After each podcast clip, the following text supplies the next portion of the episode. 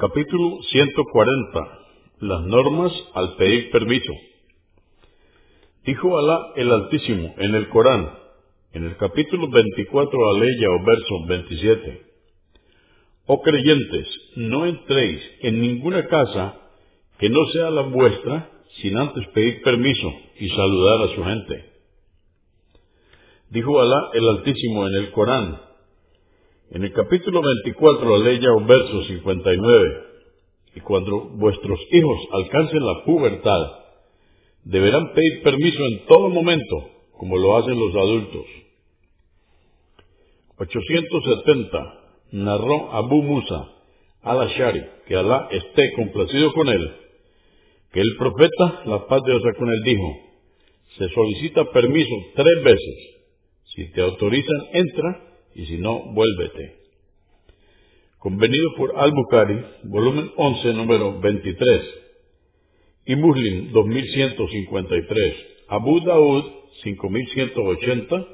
At-Tirmidhi, 2691. 871.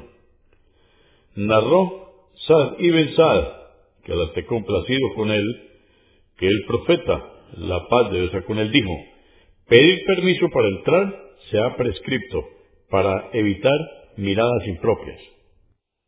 Convenido por Al-Bukhari, volumen 11, número 20, y Muslim, 2156, At-Tirmidhi, 2710, An-Nasai, volumen 8, número 60.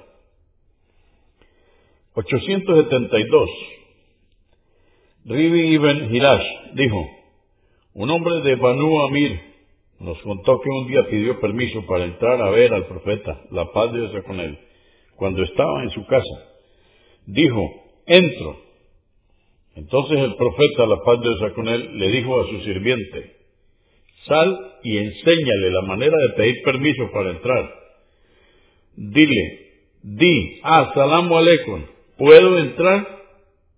Oyéndolo el hombre dijo, asalamu aleikum, ¿puedo entrar? Entonces le dio permiso al profeta, la paz de Dios con él, y entró. Abu Daud, 5177. 873. Kildah ibn Alambal, que Alá esté complacido con él, dijo, entré a ver al profeta, la paz de Dios con él, y no lo saludé. Entonces me dijo, vuelve a salir y di, asalamu alaikum, ¿puedo entrar? At-Tirmidhi, 2711. Abu Daud, 5176. Ahmad, volumen 3, número 414.